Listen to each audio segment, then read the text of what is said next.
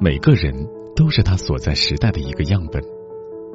他的故事里印记着这个时代跳动的节奏。一个人，两个人，三个人，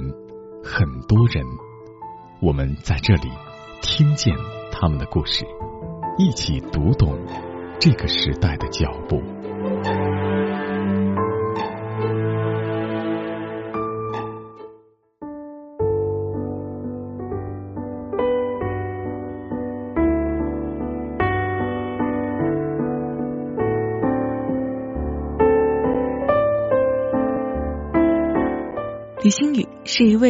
后独立音乐制作人，从印尼巴厘岛到巴西亚马逊雨林，李星宇收集各种各样的有趣而又动听的声音，他把这些声音与自己的音乐结合起来，来自印尼的雨、巴西的公路、风暴之前的海面，这些大自然的声音也就成为了他音乐中的一部分。今天。让我们一起听见李星宇以声音为圆心收纳世界。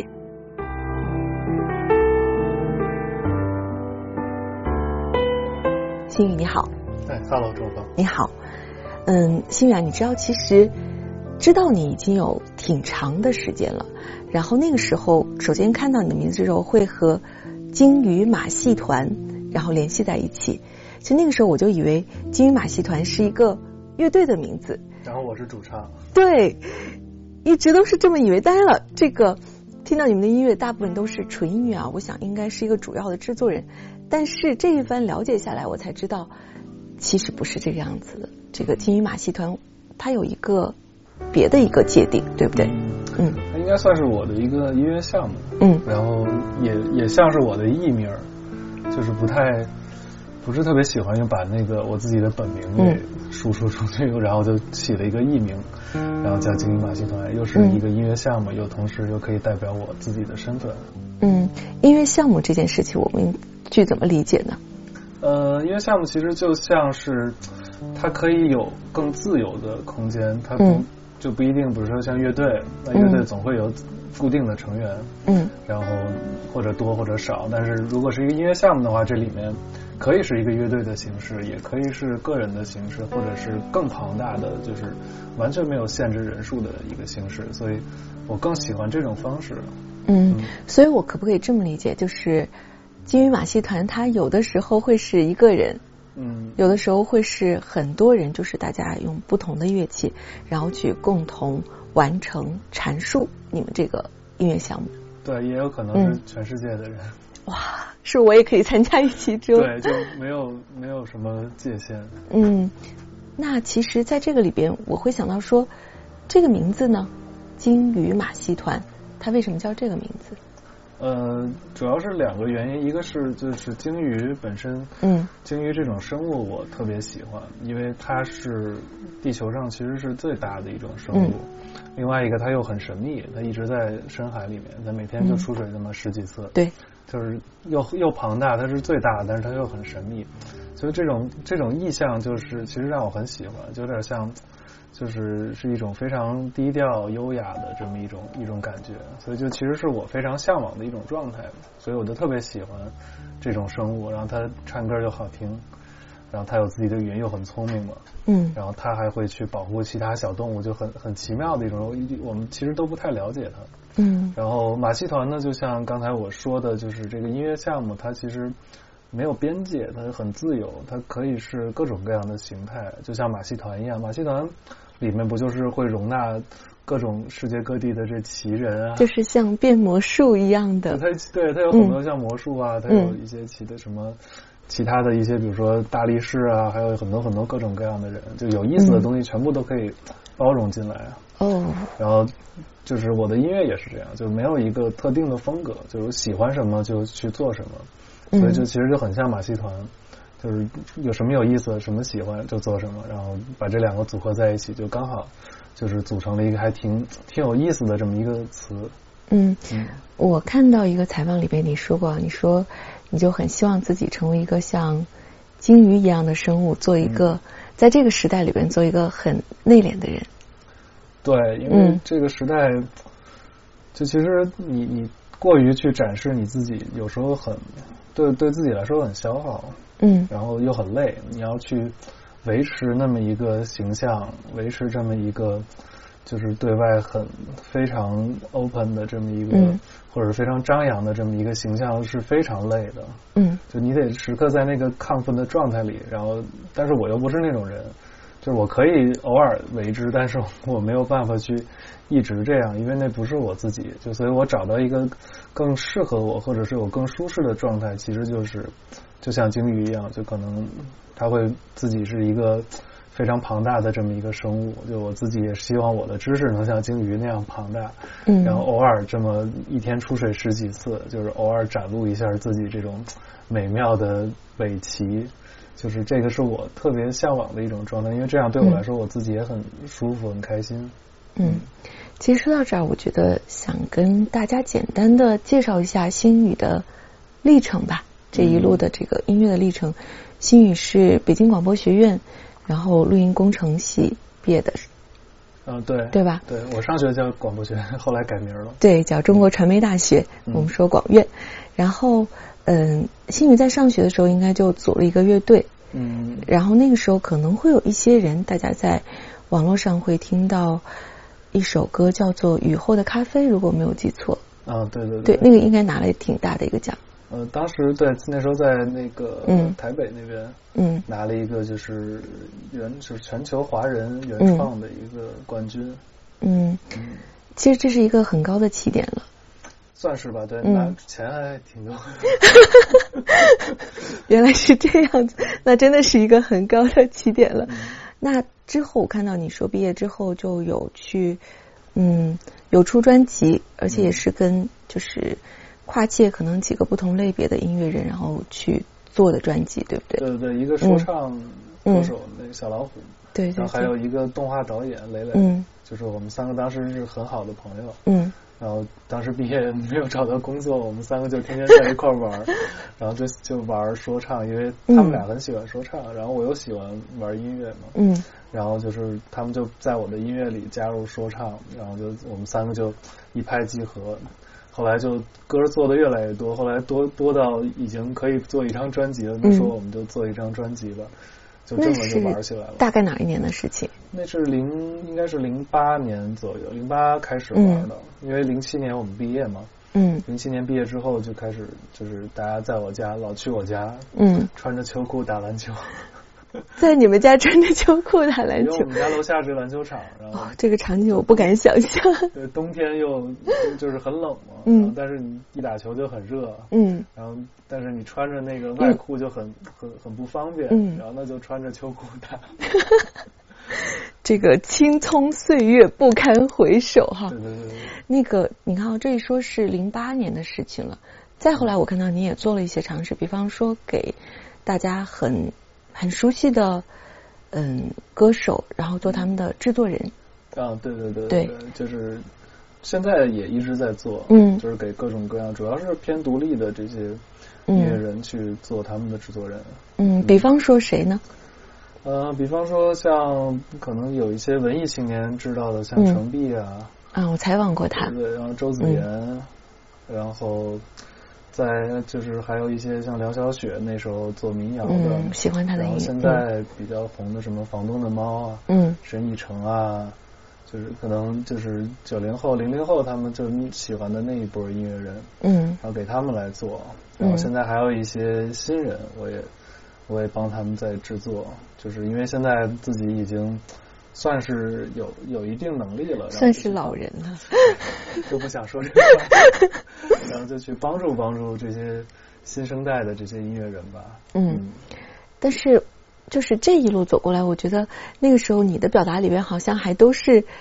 有歌词的表达，嗯，对？吧？但是到了一四年的时候，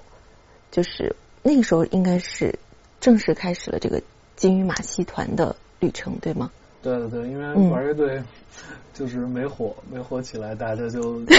各自思考人生该怎么办，就 就说那我们还是各自去独立先发展吧。嗯对，就乐队也没散，但是就是因为确实在一起，大家很努力，嗯也最后挺失望的。嗯虽然声誉很高，嗯就是获得非常多的肯定，但是我们就火不了，就是没赶上好时候嘛。现在嘻哈这么火，但是那个时候嘻哈真的就不是特别火，就是还属于非常亚文化嘛。嗯，然后那个时候没火，就所以我们就分头去发展了嘛。嗯然后因为之前一直做带词的音乐，然后就就有点有点疲惫了。嗯就是有时候就是有有有时候会觉得很，就是老写词会陷入一种就是固化的一种瓶颈，然后就说那就干脆不写词，因为刚好那会儿我也做很多配乐，就做一些像就是动画，尤其是很多独立动画，然后这些片子的音乐，然后做多了一些音乐，我就发现哎，做纯音乐很有意思。我说那不然我就做一些纯音乐发表。然后看看这个能不能火。我不是看着人火，就是已经放弃了。其实那时候已经嗯放弃了就火这件事儿了，就是嗯因为年轻嘛，年轻总想火一把嘛。嗯然后，但是后来发现，嗯，好像真火不了，那就、嗯那就算了，我就做点我自己想做的东西吧。然后就做了起了金鱼马戏团这个名字，然后就嗯发了专辑，然后结果没想到收听量变得还挺高。就是当年想做的，可能更多人被更多人喜欢和知道，反而是在金鱼马戏团这个纯音乐的这个探索里边实现了。对对对，对嗯就是也是也其实也是意外，嗯我觉得也是刚好赶上一个时机，就是嗯。呃，我们现在的生活就其实很很就是很焦虑嘛，然后大家节奏都很快，每天一天天的，然后就陷入这种焦虑，很多人就开始就需要想要让自己缓和下来，因为生活就是很多像包括现在抑郁症也很也很厉害嘛，然后结果就刚好我那些音乐呢，那个时候又是一一段时间，我就是在那种就是不太好的状态里面去做出来的，也不也不叫不太好吧，就是自己就是有好有坏的那种，就是刚好在那个时间段，就是转型的时间段，因为自己也火不了，转型的那些时间段里做出来的东西，然后就这些人一下听到了，觉得很治愈，然后嗯。他们就就非常喜欢，然后因为他们经常会睡觉、看书时候时候听嘛，所以就是一就是这么着就传播开了，也是一个刚好在这种我们时代的这种变化下面的一个遇到了一个好的一个小的浪潮吧。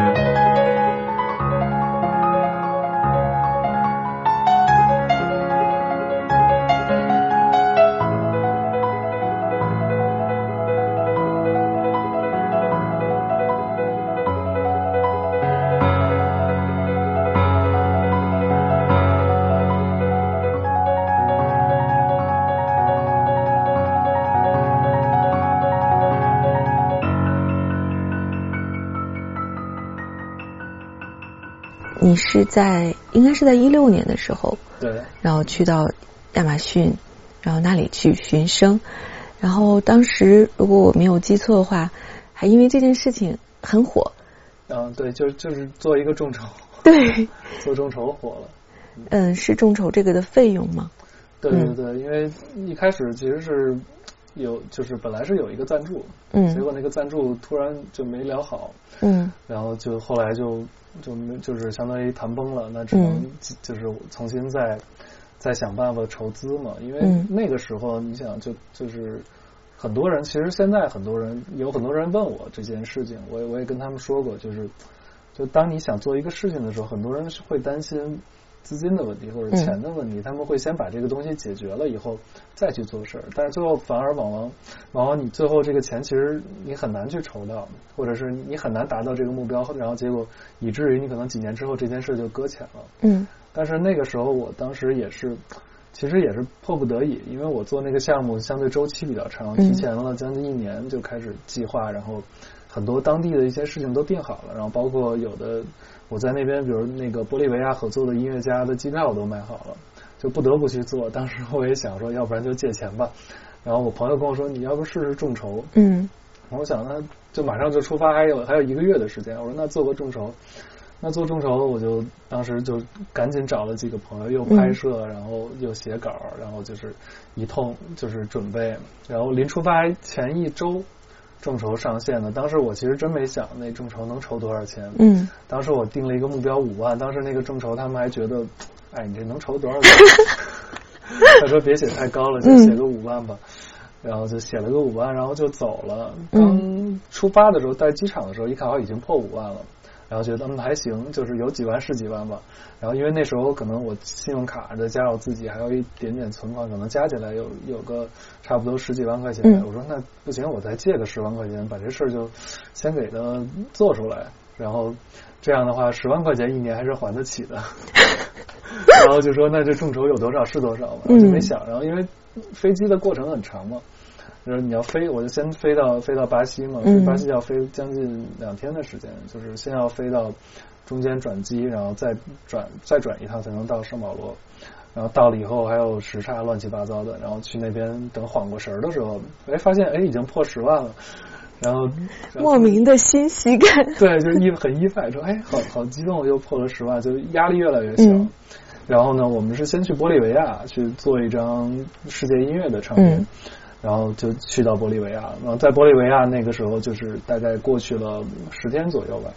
然后十天之后就看，哎，我一下我说怎么二十多万了？然后每天都在往上蹦，后来就越蹦越快，嗯，最后差不多在玻利维亚那个项目做完了以后，就基本上一看差不多将近四十万，三十九万，那真的不少了。对，当时给吓坏了，嗯，然后就本来从一种啊忧心忡忡出发，然后最后变成啊就。就特别轻松愉快的，就就比如说啊，那这个事情就很好了，就我前前期所有的费用全部都解决了，嗯，然后这件事情我又非常顺利，然后就就从玻利维亚做完专辑，高高兴兴的拿着钱去亚马逊去做那个项目嘛，所以这其其实开头的起点一开始觉得是一件挺不顺的事情，然后结果没想到就是当时破釜沉舟的一个想法，然后最后就成为一个其实成为一个转折点，所以直到现在我做项目就是。完全是先以项目出发，然后钱再说。就是我觉得总会总会想到一个方式，比如说你筹钱可能筹不到那么多钱，但是你可能筹个一部分，那其他的也可以用其他的方式，比如说去聊一些资源置换啊什么都可以去做。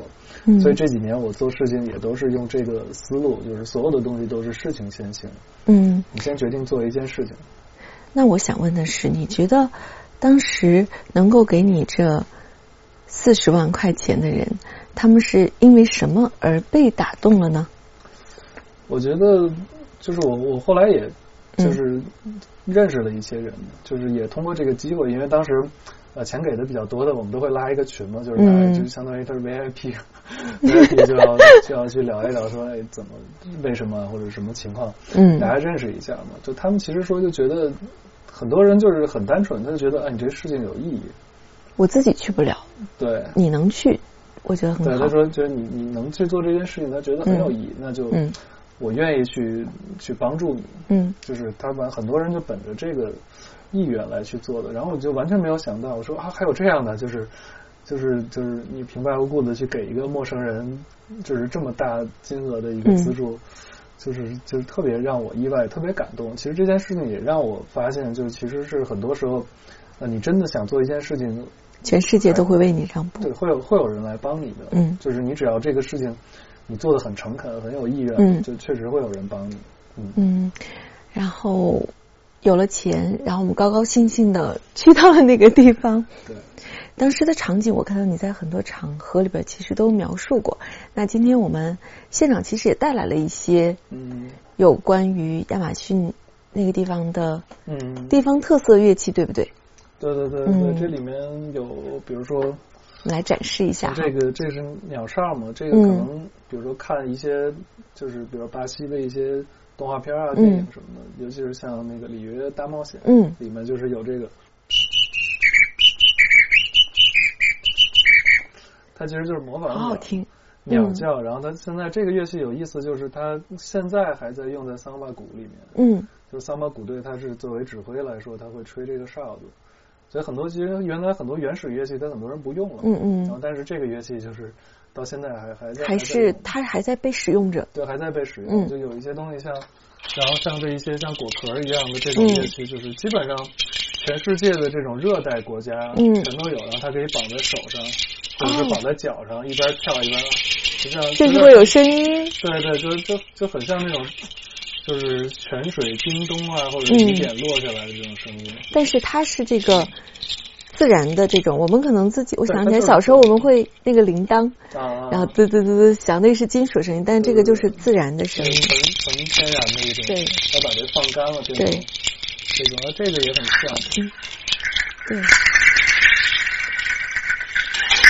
这个这个是什么植物？你会知道吗？这都不知道，这都完全 叫不出名字来，嗯，因为语言不通。但是这种也是，就是很大部分热带国家，嗯它都会有这样的这样的乐器，就很神奇。就是当年的这些原住民，嗯这些原住民就是这还印证了一个道理，就是人类的祖先是共通的。嗯，怎么说？就他们可能穿越整个非洲大陆，然后来到全世界各地，然后就是嗯把各种各样这像这样神奇的东西带到世界各地，嗯所以你就发现世界各地的原住民用的乐器都很像，就这样，还有还有这种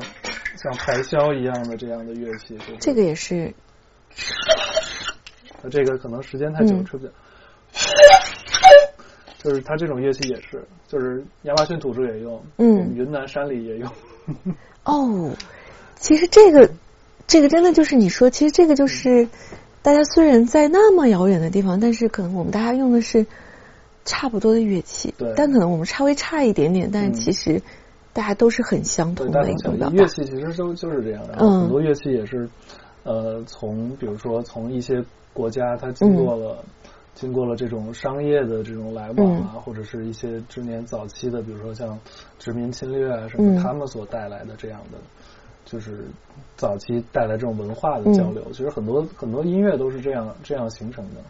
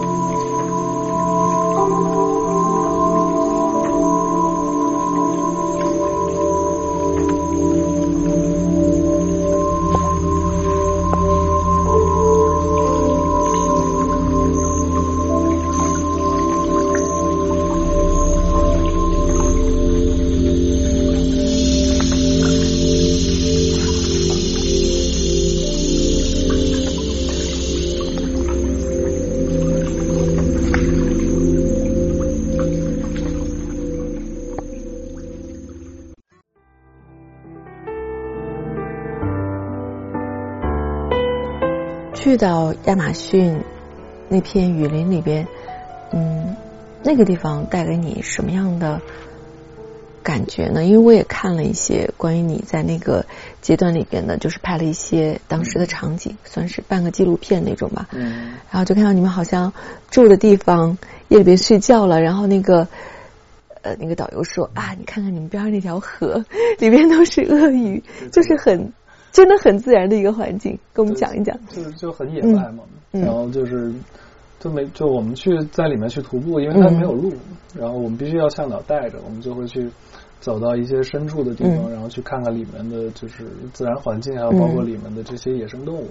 然后当时你说那画面就是我们那天徒步徒步了一整天，嗯。就是背着大背包，然后在里面一直走走走走走，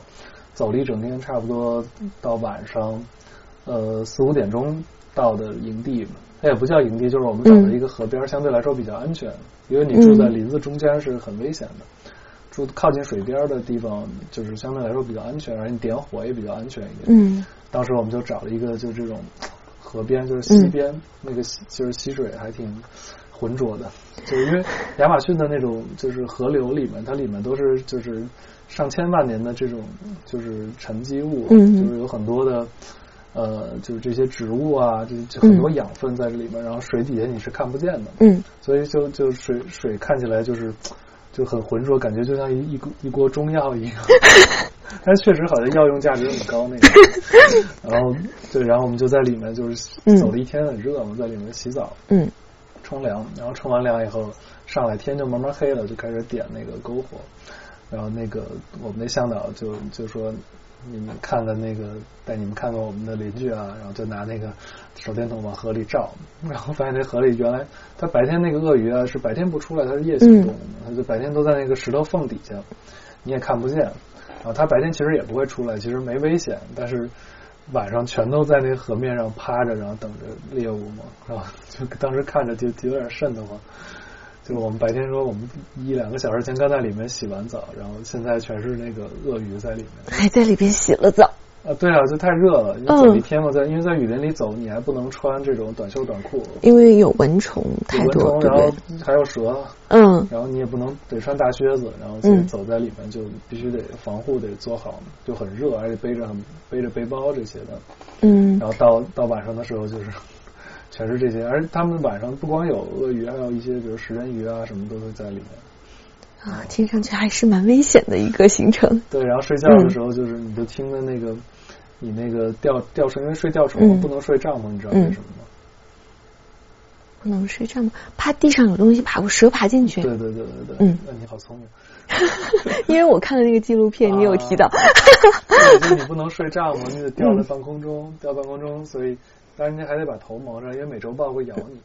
你把头蒙上，它就不知道你是什么东西，它就不找你。嗯所以就是你头蒙上以后，你也看不到周围的情况，所以你晚上听很多东西在你身边走走走走走来走去，然后你也不敢看，但是你身边就是一堆东西爬来爬去，然后可能有就是那种野猪什么的，会听见一个东西咚咚咚咚咚咚咚咚要走了。但那个时候，以你职业的习惯，会不会有冲动想要把它给录下来？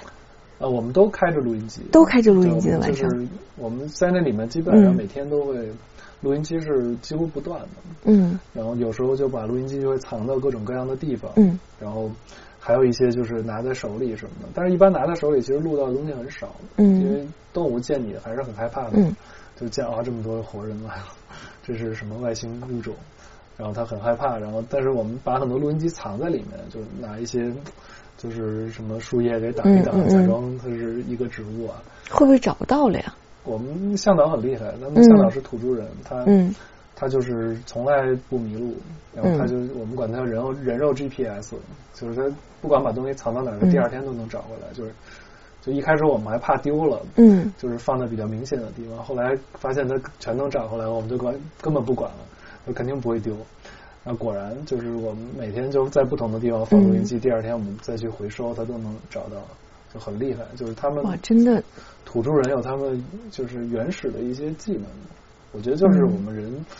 有很多的算是第六感之类的，可能我们自己还没有开发出来，就其实身体里会有这种感知。嗯，或者说是我们在现在的这个社会里边，其实我们的很多潜能是已经被外界的这些支撑，可以帮助你的东西太多了，对对。然后很多东西其实慢慢就退化掉了。对，就比如说原来，比如说我们相当于嗯算数，嗯有很多这种心算很厉害的人，就是你买东西哇哇，嗯就是多少个数他都能对对对瞬间给你算，找钱都很快。现在不行，都得他敲一遍。哇，我现在有时候拿那个笔自己算都算不出来了，都到那种程度了。对，所以其实我们嗯是有这个能力，只不过就很多东西不训练，我们现在就失去了。嗯对，所以这一趟亚马逊的行程这么走下来，持续了多久时间？呃，持续了呃将近大半个月，嗯我们在里面差不多十十五六天的时间。把这些东西，然后整个带回来，录了多少东西？那就不知道怎么没有没有计算过，没有计算过，但是时长可能有个多少天的素材，反正嗯。我当时听这些素材，我全听了一一遍，花了一个月的时间，就是每天晚上嗯。听着睡觉，就就那会儿就是你睡觉的时候就开始播。然后播的时候，就是因为你你你听，有时候回听嘛，回听有时候嗯听到一些很意外的声音，你会醒过来，你会醒过来，你就会啊，就赶紧记下来，这几分几秒这有一个什么声儿，就做这种记录，就花了差不多一个月的时间，然后就而且不止我，就是我们团队他们嗯。都一、就是一块儿听，就大家花了一个月的时间 把这个听完，最后你想就多少个小时的素材，嗯，嗯。最后这些声音的素材，这些你觉得很欣喜的声音是怎么应用到这个专辑里边去的呢？呃，就比如说像第一章，它是、嗯因为我们在录的时候，其实就是你人在其中的时候，嗯。你就会有很多的思考，嗯。就是比如说在人跟自然的这种关系，就嗯。非常的冲击非常大。就是你在进去以后，你会发现你其实一开始是格格不入的。就是怎么说呢？就是就是这片雨林这么漂亮，然后你住在里面，你没有一个让你舒服的地方，就是你就湿度非常大，百分之九十百分之九十的湿度，然后又热，晚上一降温，那又湿又冷，就是你穿着羽绒服都难受，然后又有很多虫子，又有各种食人鱼、毒蛇，还有鳄鱼、美洲豹，就没有一个东西然后让你舒服，然后也全是雨林，你也没有办法去呃种东种东西，然后你也没有办法就是随便找个叶子来来吃，然后有毒，然后水也那么脏，你也不能喝，所以就是在里面就感觉自己特别格格不入。然后接下来就发现还有一些东西，就是你在录音的时候，动物是远离你的，嗯就他们会很警觉，你就是一个侵入者的这么一个角色。然后还有一些，就比如说我们在里面发现了一些规律嘛，就比如说像，呃，就是动物的声音它是有这种声音高低上的区别的。嗯然后就比如说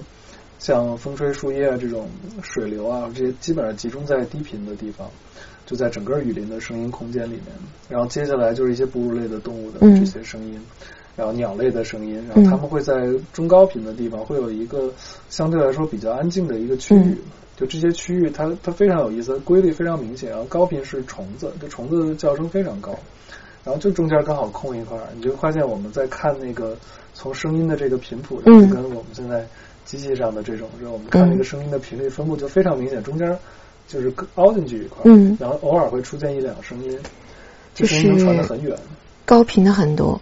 然后然后到中低频的中高频，对低频对也有到中但高频对凹下去了。对。就非常非常奇妙。然后嗯。发现所有动物在这个时候就在这个频率上会发出它们各自的这些信号，嗯。鸟类啊、哺乳类动物全都在这个频率里面，就非常、嗯非常神奇，就像说好了一样。因为在那种情况下，比如说，就是你你发出很低的频率或者发出很高的频率，你其实在里面是很难传得很远的。嗯刚好那块儿有一个空下去的地方，你只要发出那那个区域的频率，你就能就他们就能传得很远，然后沟通也比较，就是相对来说，就像我们现在这种光线，嗯 能传得很远。然后呢，但是我们的船只一过去，或者是飞机一经过呢，它嗯整个的频率都被破坏了。所以那个时候，其实对于呃这种就是相当于野生动物来说，它们是一个失聪的这么一个状态。嗯所以当时就从这个地方，我我后来发现，我说这个就像一个法则一样，就是这种丛林法则。我后来管它叫自然的法则。嗯，这就是第一张专辑的名字。对对对，就是嗯大自然赋予了这个地地方的这些生物，它们有一个嗯约定俗成的规则，就大家在这里面，就是虽然有这种食物链的关系，嗯但是我们还会他们会遵循很多的这种法则，嗯所以这个是非常非常有意思的。嗯那所以第一张专辑我是用纯声音的方式去讨论嗯这件事情。然后当时我们还进入那个原始部落的里面，跟他们去交流啊嗯什么的。就他们的生活方式其实，呃，相对来说对雨林是就是破坏性比较小。就他们尤其是比如像他们狩猎啊，然后狩猎这样的这些事情，他们不会去天天去做，他们会有嗯定期的狩猎区、狩狩猎期间，然后他们。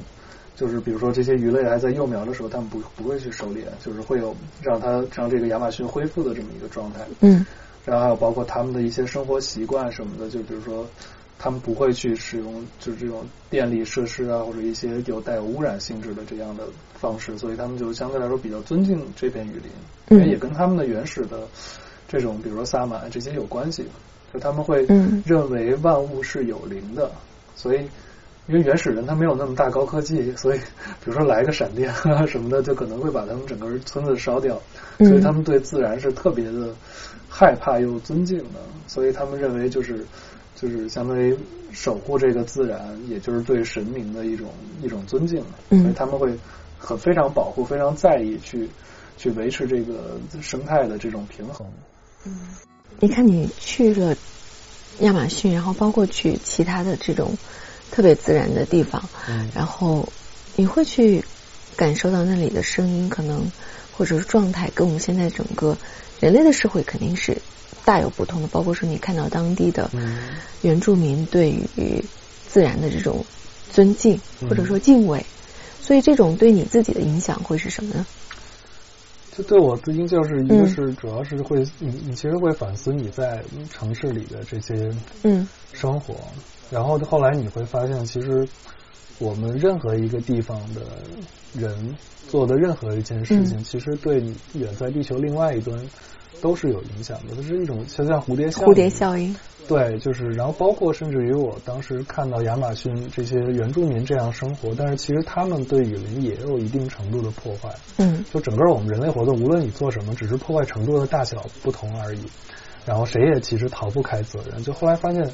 哦，其实原来我们每个人对环境、对整个自然，其实都有责任。就是每个每个人都逃不开。就算就像你今天，比如说你你扔了一个什么东西，或者是你把有污染的东西倒到水里面，这就可能会影响整个世界的问题。所以就是像像现在这种就是环境的概念，其实很多人是是不知道的。就大家会觉得啊，这是巴西的事情，或者这是秘鲁的事情，跟我们没关系。但是其实全世界的人都是息息相关的。嗯。嗯，这些年我在采访里面，我也会碰到过一些跟这个大自然去紧密接触的人。他们有的是航海的，然后有的是登山的。然后我印象特别深，就是他每个人基本上都最后会我有有一个表达，有个女孩她是环球航海，然后她会说，她说别人说你好厉害呀，你那个去挑战大自然成功了。然后她说。我一听到这个话就会特别害怕。他说：“我从来没有挑战过大自然。”他说：“如果大自然想让我不存在的话，只需要一个海浪就够了。”嗯，对，我觉得可能去真正跟大自然有过那么多亲密接触的人，才能够就像你说大自然的法则吧，就是才能够从心底去更加的敬畏，然后去珍惜。对，我觉得珍珍惜是对对是很重要的。对，我们现在很多人其实不太懂得珍惜我们这个地球。